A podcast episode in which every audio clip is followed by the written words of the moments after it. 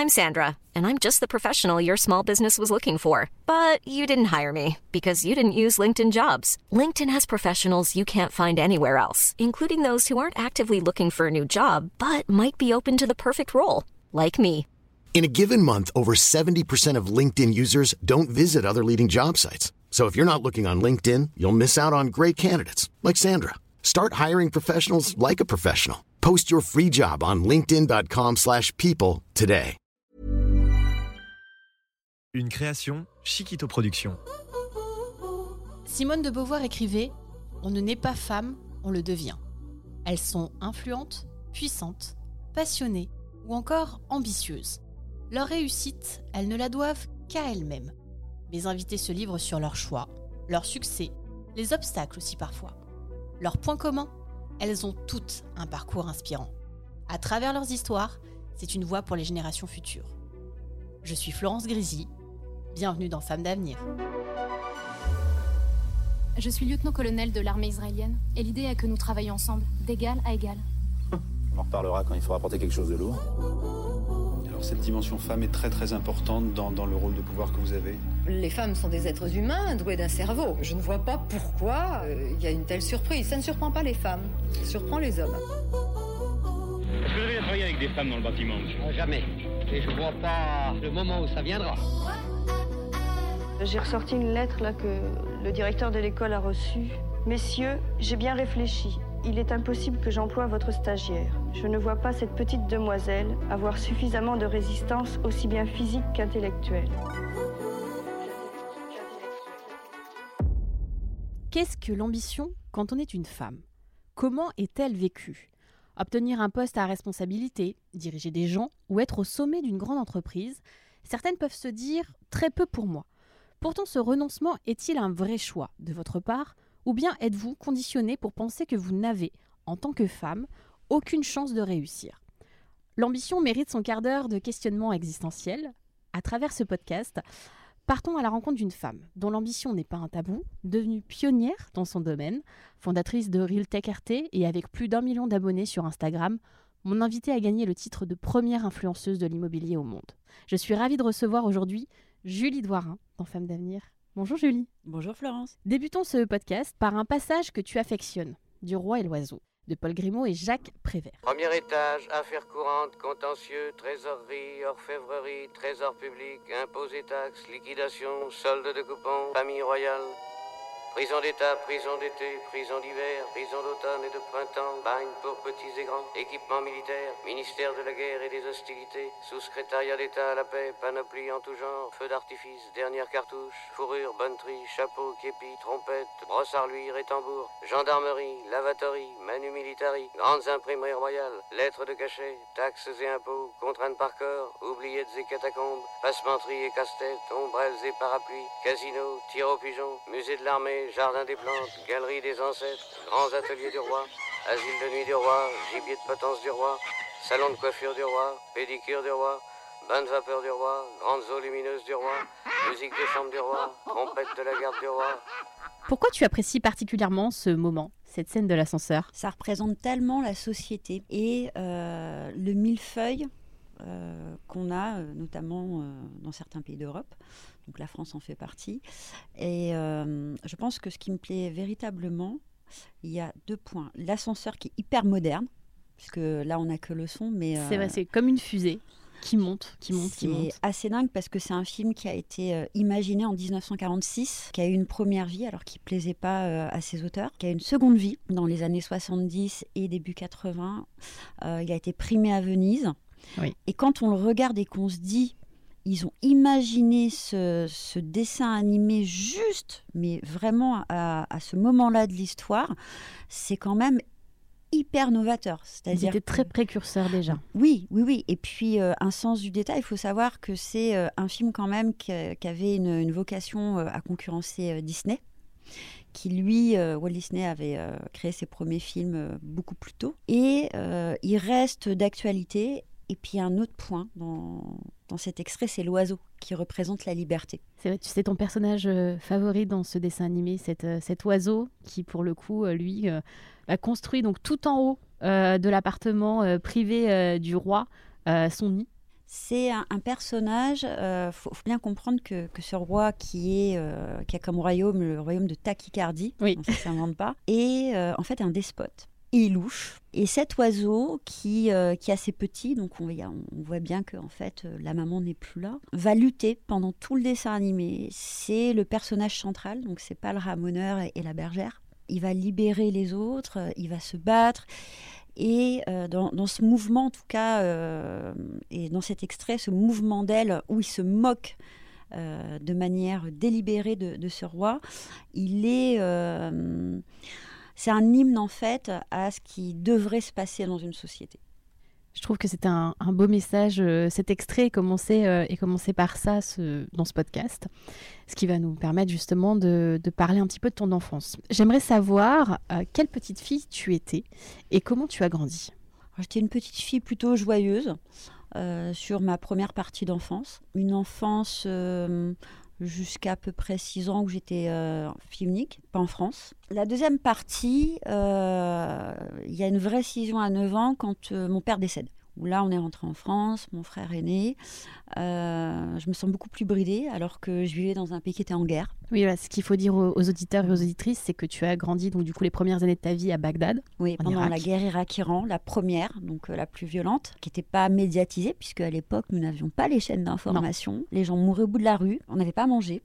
Donc il y avait un repas par jour, c'était de la bouillie. On avait le droit de rentrer de temps en temps en Europe et les maisons étaient visitées. Donc euh, à l'époque, j'avais pas ce dessin animé.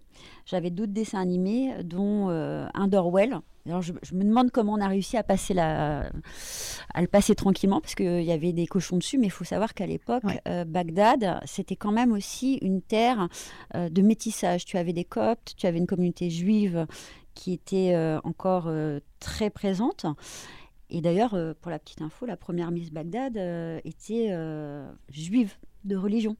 Donc ça, euh, pour les Occidentaux, c'est très très difficile d'imaginer Bagdad comme euh, moi j'ai pu la voir. C'est vrai qu'on peut se dire, voilà, on a ce fameux cliché de la femme bridée. Euh, et absolument pas de ce que tu peux voilà, nous donner aujourd'hui comme, comme message. Et c'est hyper intéressant justement de découvrir ça les femmes qui portaient le voile, et je tiens à cette terminologie, pas voilée, hein, on n'est pas en Iran, qui portaient le voile, étaient celles qui avaient perdu un enfant ou un mari dans les bombardements. Elles étaient très peu, ce sont des femmes magnifiques. Elles ont, si tu veux, en termes de, de type, euh, aujourd'hui, les femmes qui, qui peut-être leur ressembleraient le plus sont les Libanaises, je dirais. Et on a cette image, moi j'ai toujours été très très surprise quand, quand on parlait de Bagdad. On les imagine comme euh, les femmes en Iran complètement euh, grimée, euh, ne laissant apparaître que, des yeux et encore euh, pour certaines, hein. mm. alors que c'est pas du tout ça. C'était pas du tout ça. Il faut savoir aussi que Bagdad, ça a été quand même une création de l'Empire britannique. Ça, tout le monde ne le sait pas.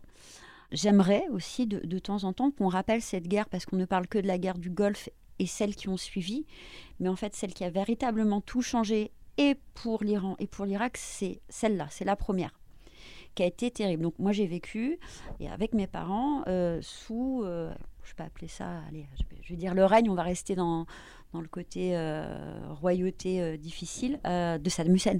Et Saddam Hussein, ce qu'il faut savoir, c'est qu'il permettait tous les dogmes. En fait, ce qui lui importait, c'était qu'on l'adule lui. Et on n'imagine pas du tout ça. Et c'est vrai que peu de journalistes avaient l'opportunité d'y aller. Et euh, aujourd'hui, quand tu regardes les livres d'histoire ou quand tu vas un petit peu chercher dans les archives, c'est difficile de retrouver ça. Il y a quelques images, c'est sûr, mais euh, bon, on était quand même dans un pays où il y avait un dictateur, hein, donc euh, très très surveillé. Donc du coup, tu grandis tes premières années en Irak, mhm. puis tu rentres en France, à Marseille. À Marseille.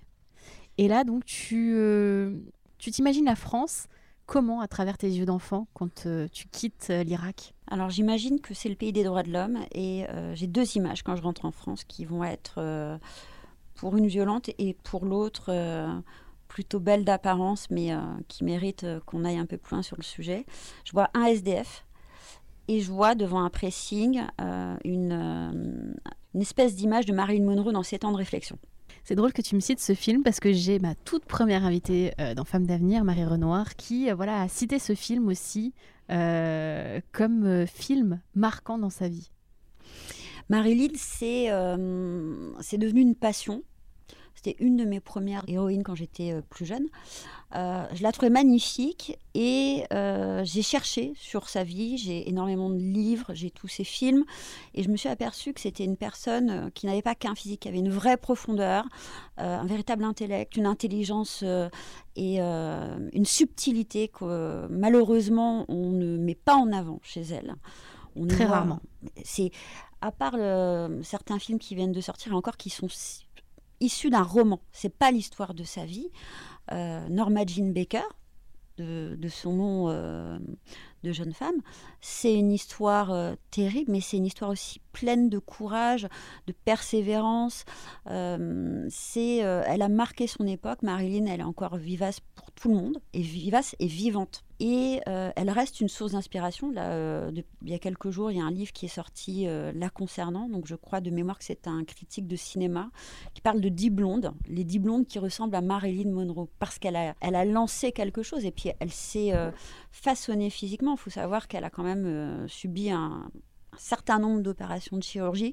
À l'époque, quand même, fallait vraiment avoir euh, L'envie. un fort caractère. courage, Il n'y avait ouais. pas les mêmes anesthésies. Non. Enfin bon, euh, elle a et, et elle en a souffert par la suite sur la fin de sa vie, euh, sur un de, de mémoire, ça doit être son dernier mariage, hein, que je ne dis pas de bêtises, Arthur Miller, où quand elle arrive à New York, euh, elle veut sa légitimité par rapport à son jeu d'actrice et donc. euh, elle va euh, suivre des, des cours de théâtre à l'acteur studio, elle se met des cols roulés noirs, elle, elle essaie d'être un peu plus euh, une actrice intellectuelle. Casser son image de sex symbole. Et ce qui l'a aidé à être propulsée, en fait, a été euh, dans sa vie également euh, ce qui l'a euh, vraiment bridée à la fin. Moi, j'aimerais qu'on retienne d'elle sa persévérance, son intelligence, une personne lumineuse, des films magnifiques, des engagements sur euh, beaucoup de sujets. Elle a quand même fait beaucoup de déplacements euh, pour aller voir les GI, elle a parlé beaucoup d'enfants. Elle a fait beaucoup plus de choses, mais un petit peu comme tous les sex symboles, euh, qu'on parle de Brigitte Bardot, Catherine Deneuve, on pourrait parler de Sophia Loren, toute cette génération de femmes, finalement, ok, on, voit le physique, mais elles sont beaucoup plus pertinentes sur plein d'autres sujets, et elles ont été cantonnées à ça. Et c'est malheureux. Alors on revient donc du coup à Marseille. Tu vois cette affiche de ces temps euh, de réflexion. Et donc tu te, tu, tu te t'imagines en fait à la fois donc euh, un pays, euh, un pays libre, pays des droits de l'homme, et finalement tu te rends compte que c'est pas forcément ce que tu avais idéal- idéalisé? Ben, bizarrement, euh, Bagdad me semblait beaucoup plus libre, beaucoup plus propre, beaucoup plus dans une dynamique internationale, alors qu'à Marseille, euh, qui est une ville magnifique, c'est un melting pot. Alors j'invite les, auditrices et les auditeurs à, à aller euh, voir un petit peu ce qu'est Marseille. hein. Marseille, ça n'est pas que les quartiers nord, ce n'est pas que la BAC, ce n'est pas que euh, la French Connection, c'est plein d'autres choses. Soit on aime, soit on déteste Marseille, mais elle ne laisse personne indifférente. Ça c'est vrai, je suis d'accord. Et on mange bien. Et les Marseillais sont charmants. Et euh, pour les femmes euh, un peu fans de foot, il y a quand même une équipe un peu sympa. Euh, c'est toute une histoire. C'est Marcel Pagnol. C'est, J'ai adoré cette ville. Parce que là aussi, j'étais dans une école où euh, il y avait une directrice qui était un peu novatrice. J'ai adoré avoir euh, des camarades d'origine arménienne, d'origine italienne. Euh, je restais quand même dans une dynamique euh, de, melting pot. Et je pense que Marseille, oui, ça a été euh, difficile de voir de la pauvreté. Ça a été difficile de se dire, mais euh, euh, en fait, on m'aurait menti sur ce qu'était la France. Je voyais bien qu'il y avait des inégalités euh, de chance, notamment à l'école. Euh, pour mes petits camarades dont euh, les parents étaient euh, postiers, étaient, étaient fonctionnaires. Alors, j'ai basculé dans une école publique hein, quand, Oui. quand j'étais à Marseille. J'ai adoré ce moment-là. C'est d'ailleurs à Marseille que tu apprends le français. Oui, c'était. et puis, ça, ça a été compliqué parce qu'on entendait tenter les clochettes au démarrage quand tu parles pas français, qu'il y a de l'accent. Je me disais, mais, qu'est-ce qu'ils me disent? Euh, je, je comprenais rien du tout. Et finalement, euh, j'ai encore quelques termes marseillais de temps en temps. Vous pouvez m'entendre dire je suis fanée, donc ça veut dire je suis très fatiguée. Mais je, je reste euh, reconnaissante à cette ville pour tout ce qu'elle m'a apporté, à ce qu'elle apporte encore dans ma vie. C'est la ville dans laquelle euh, mon petit frère est né. Maintenant, il faut que je dise mon frère parce qu'il est trentenaire, j'ai plus le droit de dire petit, mais. Ah, ce sera toujours un petit frère.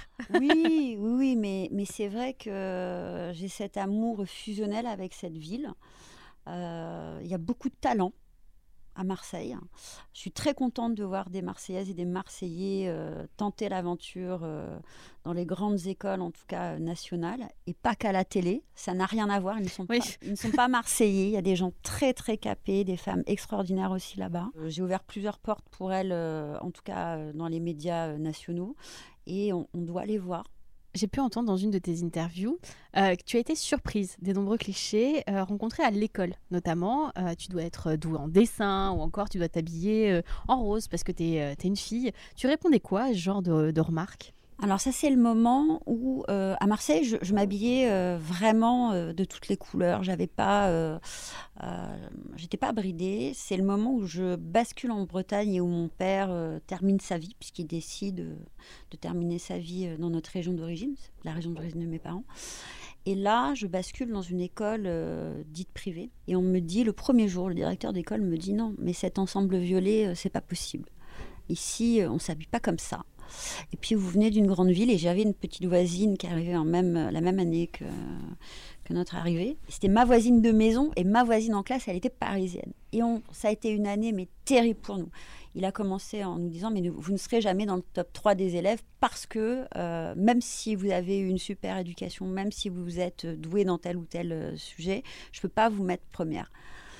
Et euh, pareil, dans euh, la dynamique de euh, la suite des études, c'était décidé pour nous. une fille, ça fait ça.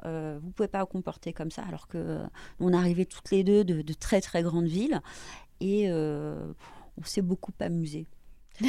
voilà, je vais le dire comme ça, je vais rester très correcte parce que je pense que ma maman va écouter ce podcast et euh, il y a des choses que j'aimerais euh, garder Garder encore secret. exactement.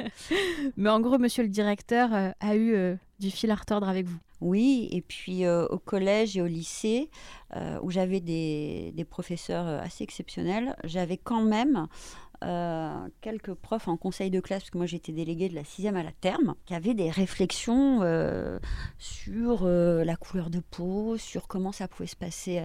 Et j'allais régulièrement dans le, dans le bureau du CPE qui me disait Douarin, faut vous calmer. voilà, c'est, j'ai jamais été collée, mais en fait il y, avait des, des, trucs qui, qui passaient pas. Donc dès que je pouvais partir pour les vacances, c'était Marseille ou c'était l'étranger. j'avais beaucoup de mal sur cette c'est même sur l'injustice. Ah oui, mais c'était euh, déjà à l'époque, ça ne se disait pas. Enfin, c'était hors de question de, pouvoir émettre euh, une, une, telle opinion. Donc aujourd'hui, euh, ça se terminerait au tribunal, clairement. Clairement, oui, c'est sûr. Mais j'avoue que euh, je me suis sentie beaucoup, beaucoup bridée.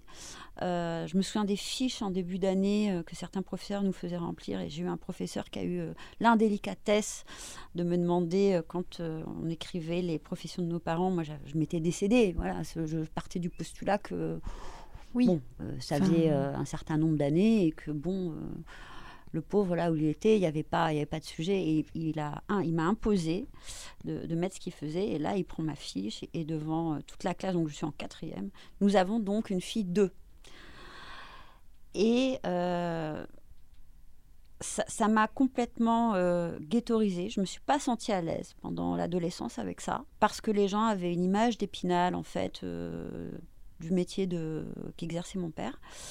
Et euh, été invitée à toutes les soirées. Hein. Ça n'avait pas de problème. Je suis devenue quelqu'un de très populaire, mais parce qu'il était de bon ton, en fait, euh, d'inviter euh, une, une, fille d'eux. Et on m'aimait pas. Enfin, c'était pas, j'étais pas invitée pour qui j'étais. Oui. Donc, je n'ai plus qu'un ami de, de cette période-là. Et moi, les, les, très, très proches, mes amis très proches, il y a les Marseillais. Forcément, ils sont tous là. Alors, eux, ils ont, j'en ai perdu aucun et euh, après des amis que euh, j'ai réussi à me faire pendant mes études. Mais jusque tes années effectivement euh, bretonnes, c'était compliqué avec ce fameux professeur. Pourquoi il a fait ça, à ton avis? La jalousie. Alors après, pour que les auditrices et les auditeurs euh, soient vraiment au courant. Donc, le, le premier métier de mon papa, c'était euh, diplomate. Oui. Et dans des pays euh, chauds. Donc, en fait, euh, c'était pas du tout la pub euh, de boucher au chocolat que j'ai pu voir euh, en rentrant en France. Ça aussi, c'était, ça, ça m'agaçait fortement. Donc, je ne vais pas citer parce que sinon, je serais obligée de citer trois marques. ça s'appelle le code de la consommation. Mais euh, toujours est-il qu'après, il est devenu DRH d'un groupe d'import-export. Il a toujours travaillé dans, dans différentes langues. Et je ne sais pas euh, où est-ce que euh, les gens ont pu pêcher euh, cette idée que forcément euh, on allait dans des clubs de vacances de luxe. C'était pas du tout ça. Il a toujours choisi des, pays euh, avec euh, un fort impact social. Enfin, c'était, il était spécialiste de l'Asie mineure et, du Maghreb. Donc, il parlait ces langues. il aimait ses populations. À part le Caire, où là c'était vraiment une vie d'ambassade, en Irak ça l'était pas, et par la suite ça ne l'était pas avant qu'on rentre en France. Donc je, pense que dans la tête de, cet enseignant, il a dû me prendre pour euh, peut-être une petite princesse, je ne sais pas, alors que j'étais pas du tout euh, habillée avec des marques. D'ailleurs, dans cette école privée, à un moment donné, pour rentrer dans le moule, il a fallu que j'achète des marques, par exemple. Alors que pour moi, hum, l'identité de quelqu'un ne se mesure pas au nombre de chaussures logotées ou de. Ça devenait un uniforme alors que nous ne portions pas d'uniforme. C'est- C'est fou le- de se dire ça encore, euh, euh, justement. Mais après, les, les- comment l'éducation dans, dans le privé, malheureusement, c'est vrai que on peut rencontrer parfois, alors je dis bien parfois, euh, ce genre, euh, ce genre de clichés et ce souvent de- des- des élèves effectivement qui sont voilà très attachés aux marques euh, et les professeurs mettent en avant pour le coup. euh, moi, j'ai eu plutôt le contraire où c'était de la mise en avant effectivement d'élèves. euh, euh, d'élèves parce que c'était des fils de. J'ai eu certains professeurs extraordinaires, je tiens à le dire aussi, hein, des profs un peu rock'n'roll, euh, et je tiens à les saluer, je pense que certaines et certains écouteront, euh, il y en a encore quelques-uns de vivants, et qui m'ont aidé. Eux, par contre, par moment, me dire, ok, c'est transitoire, je, je vais partir à un moment donné. Et dès que j'ai pu partir, je suis partie. hein. C'était, j'ai redemandé à passer par, par la faculté publique. Première pause, euh, une jeune femme qui lit les encycliques quand même. On est dans une fac publique, sur un campus public. Et là, euh, je me dis, ça va pas être possible. C'est Après, euh, je trouve que c'est quelque chose de très, très intime.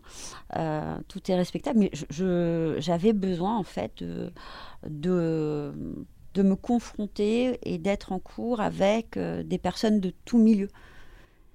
Et là, ça, ça a commencé à être très, très intéressant, en fait. En grandissant, tu choisis un sport qui n'était pas encore réputé ultra féminin, la natation. Mhm. Euh, D'ailleurs, parmi tes héroïnes d'enfance euh, se trouvait notamment Muriel euh, Hermine, grande championne olympique de natation synchronisée. En quoi était-elle un, un modèle ou une source d'inspiration pour toi? Alors j'avais un papa qui, avait, qui était féministe avant l'heure, mais j'ai mis le temps à le comprendre. Et euh, moi, je rêvais de danser, comme, euh, comme beaucoup d'enfants, garçons ou filles. hein. Ce n'est pas euh, qu'un sport féminin, parce que c'était l'époque de Fame. J'adorais Fame, parce que c'est les démarrages d'M6 et d'MCM, à ce moment-là. Non, de MTV et MCM, pour être exact. Et il y avait Fame tous les jours. Et dans sa tête, en fait, c'était hors de question. Donc, natation. Et je suis à la SPTT de Marseille qui prépare à l'ENM. Donc l'ENM, c'est euh, l'école de natation. euh, 10 étoiles, c'est pas 5 étoiles. hein. Oui. Donc les Manodou, euh, notamment Florian Manodou, est, est passé dans. Flo- Florian. Florent, Florent. Manodou Florent. est passé euh, par cette école et euh, pas que, hein, très très grand nageur.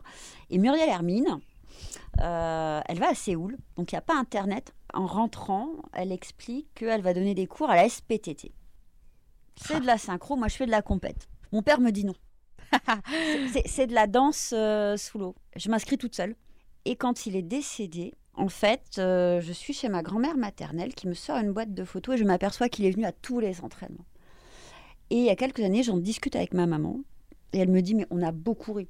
C'est-à-dire que tu as compris par toi-même que tu étais trop grande et, euh, que tu n'étais pas super douée pour ça, on va être très clair. Mais j'ai eu ce plaisir euh, de voir Muriel Hermine nager, de faire des. euh, D'être entraînée par elle? Un petit peu, même si j'étais vraiment pas douée. Je suis, pas une synchroniseuse. Euh, les synchroniseuses, elles sont non seulement nageuses, mais aussi gymnastes. hein. Mm. Et, et c'est un autre type de respiration. Euh, par contre, j'ai bien nagé sur le fameux morceau de Jean-Michel Jarre que tout le monde connaît, toutes les danseuses, toutes les synchroniseuses. Et euh, c'est un grand moment de ma vie. Et j'ai une passion pour cette femme. Euh, et j'avoue que cet amour de la natation, alors là c'était en piscine, mais j'ai aussi mon diplôme de, de, nage en mer à 8 ans. J'étais la première petite fille à passer 1000 mètres dans la Manche. Et ça a été tout un été d'entraînement. Parce que du coup, pour me punir, mon père m'a challengé, mais il est venu nager avec moi et euh, il avait peu de vacances. Et en fait, j'ai dû l'attendre. Et euh, j'ai cette photo à la maison. Et ça a été aussi un grand moment de fierté de lui dire Bah oui, j'ai été entraînée par une des meilleures. Donc euh, voilà. Enfant, adolescente, est-ce que tu avais déjà en tête une idée de ce que tu voulais faire dans ta vie? J'avais plein d'idées plein d'idées. je voulais être avocate internationale, ça c'était à 14 ans, mais je crois que la, première chose que j'ai vraiment voulu faire dans ma vie, c'était l'humanitaire. Et tout simplement parce que ma maman au Caire, qui s'embêtait dans cette vie d'ambassade, a décidé de travailler, elle avait 22 ans. Et elle assistait Sœur Emmanuel. Elle allait dans les bidonvilles. Et alors, c'était son assistante administrative, mais Sœur Emmanuel emmenait ses, ses équipes. Et j'avoue que je voue euh, une admiration, bien évidemment, à Sœur Emmanuel. Hein, euh, c'est-à-dire que des personnalités euh, de ce calibre-là, nous en avons peu dans le monde. Et puis, grosse admiration pour, pour maman, forcément. Forcément. Bah oui. Je rêvais de faire ça. Et euh, après, il y a eu l'égyptologie. En fait, ça tournait souvent. Je, me suis toujours dit, on peut faire plein de choses. Mais parce que mes parents m'ont élevé comme ça. Je me suis jamais bridée. Mais l'humanitaire, oui, ça reste quelque chose euh, qui me tient, euh, qui me tient au cœur et au corps. Encore aujourd'hui. Encore aujourd'hui. Alors, je ne peux pas le faire de la même manière à cause de, de cette problématique d'hydrocéphalie. J'ai tenté, hein. on m'a dit, mais c'est trop risqué. Donc, j'étais prête, petit baluchon, je me voyais déjà creuser des puits en Afrique. alors, ce qu'il faut expliquer à nos auditeurs et auditrices, hein, c'est que tu as subi une, agression il y a quelques années maintenant, qui du coup, effectivement, a été euh, une épreuve, une étape dans ta vie. Mmh. Et puis, voilà, qu'on t'a annoncé même que tu ne pourrais pas forcément remarcher pas du tout. Et puis, bah, tu es là aujourd'hui, euh, combattante, euh, résiliente, j'ai envie de dire aussi. Je ne devais pas m'en sortir. C'est-à-dire que cette opération, euh, je suis partie, enfin le neurochirurgien m'a expliqué gentiment qu'il euh, fallait que mes papiers soient prêts. Et euh, quand on vous dit ça, c'est pas bon signe. Donc une opération, ils ont changé au dernier moment parce que on te pose, on vous perce en fait la boîte crânienne, on vous pose une valve derrière l'oreille. Donc je suis la femme la plus connectée au monde. Nous sommes, quelques-uns dans le monde à, avoir euh, ce qu'on appelle une hydrocéphalie. Alors, il y a l'hydrocéphalie de naissance, il y a l'hydrocéphalie vieillesse et il y a l'hydrocéphalie par accident, ce qui est mon cas. On partait pas gagnant. Et mm, finalement, euh, avant de descendre au bloc, il me dit Bon, si tout se passe bien ces deux heures, je suis restée six heures au bloc. Et tellement le cerveau était, euh, était en train de, de mal vivre ce moment de vie. Et ça a changé beaucoup, beaucoup de choses dans ma vie. Euh, donc, euh, je ne boxerai jamais, c'est pas grave, j'avais pas ça dans mon programme, dans ma to-do list. Euh, je ne peux pas plonger. Ça tombe bien, je suis une nageuse, je suis pas une plongeuse. Donc là aussi, ça va bien. Jusque là, tout va bien. Et je ne devais surtout pas remarcher. Et j'ai remarché. Et à 30 ans, on m'a gentiment dit si vous voulez vous arrêter de travailler, il n'y a pas de problème. Et je ne marchais pas, j'ai déménagé puisque la kiné que je voyais à Paris m'a dit on n'y arrivera pas. Vous ne remarcherez plus jamais. Et la personne qui partageait ma vie à, ce moment-là me dit écoute, euh, déjà on va déménager parce que cinq étages sans ascenseur, euh, tu as fait un an que tu as des béquilles, c'est plus viable pour toi. Et j'arrive euh, dans les Hauts-de-Seine et je tombe sur une jeune kiné qui avait 26 ans à l'époque qui me dit je vous garantis pas, mais on va tout faire pour elle. Elle m'a vu tous les jours pendant un an. J'ai souffert le martyr, mais elle, elle s'est identifiée puisqu'on avait très très peu d'écart et c'est grâce à elle aujourd'hui que je marche. Donc du coup, avec cette hydrocéphalie, tu ne peux pas, tu ne peux pas faire d'humanitaire, donc c'est un, c'est un regret. Mais tu as quand même, donc du coup, touché à plein de domaines.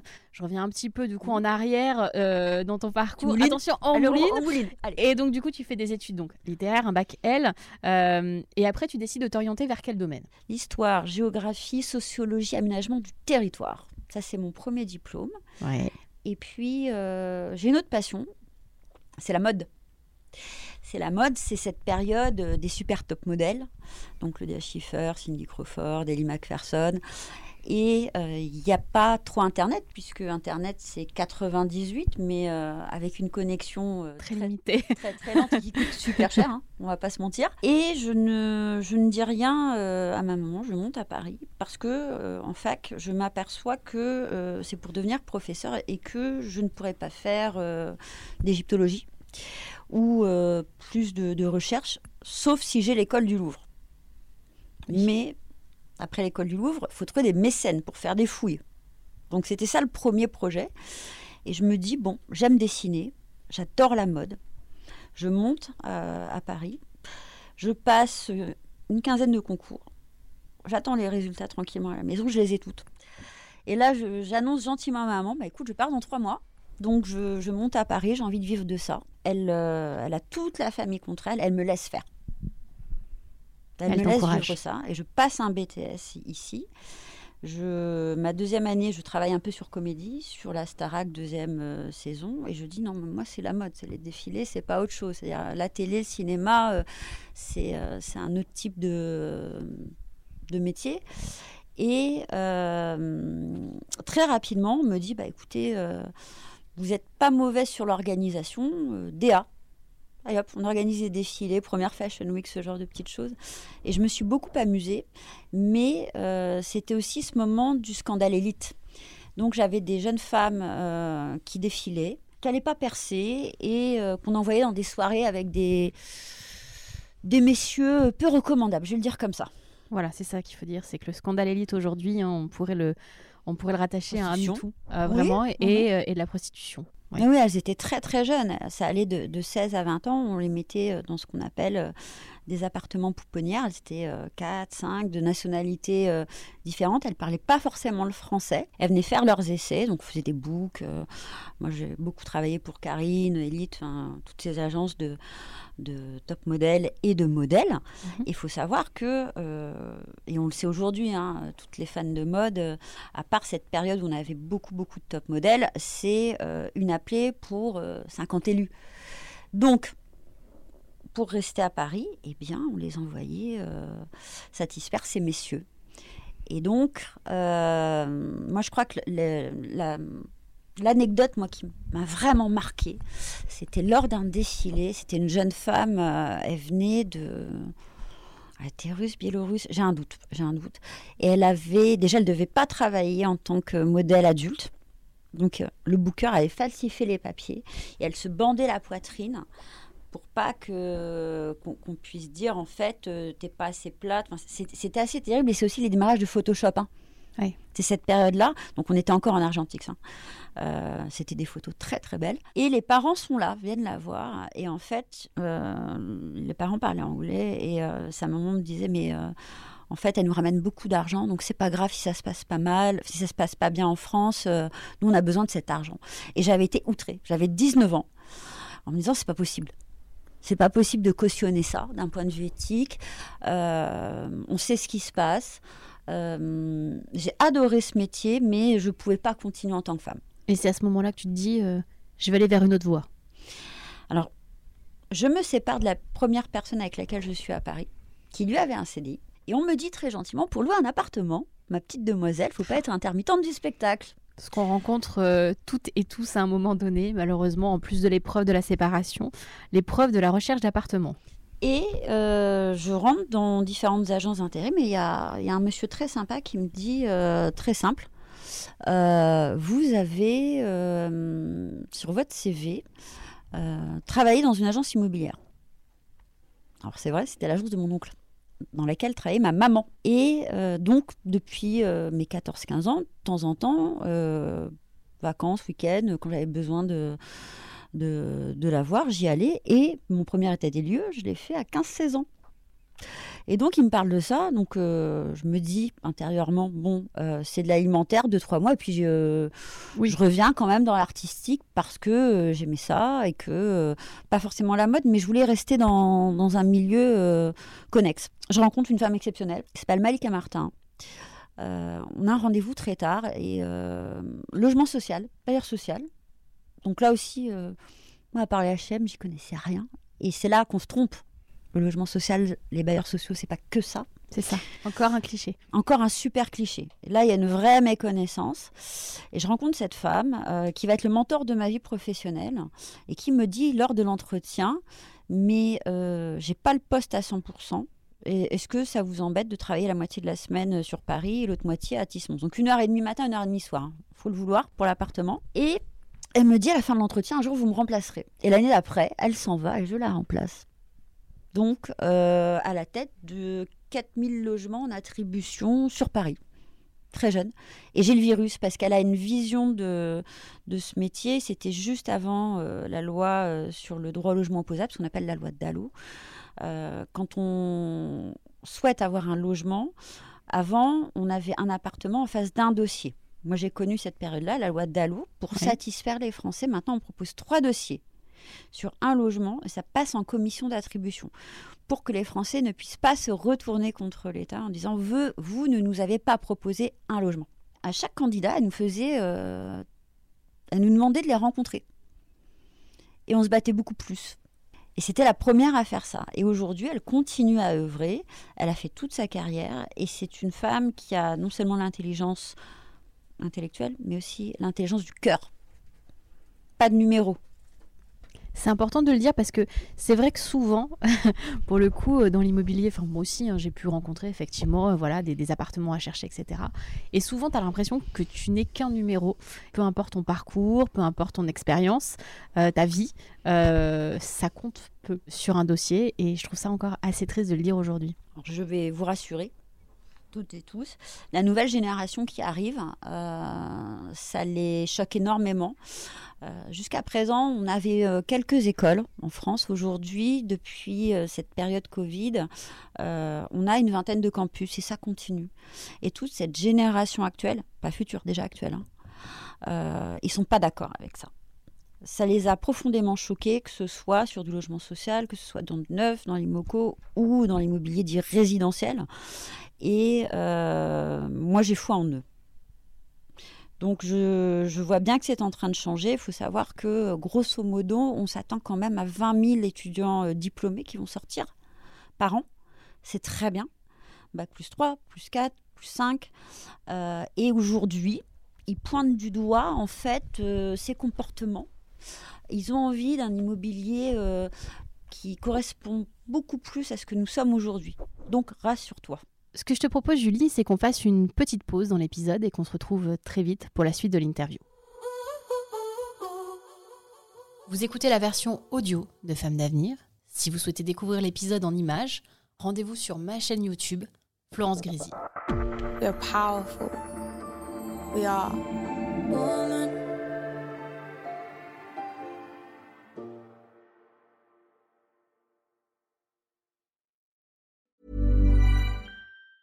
Hey, it's Danny Pellegrino from Everything Iconic.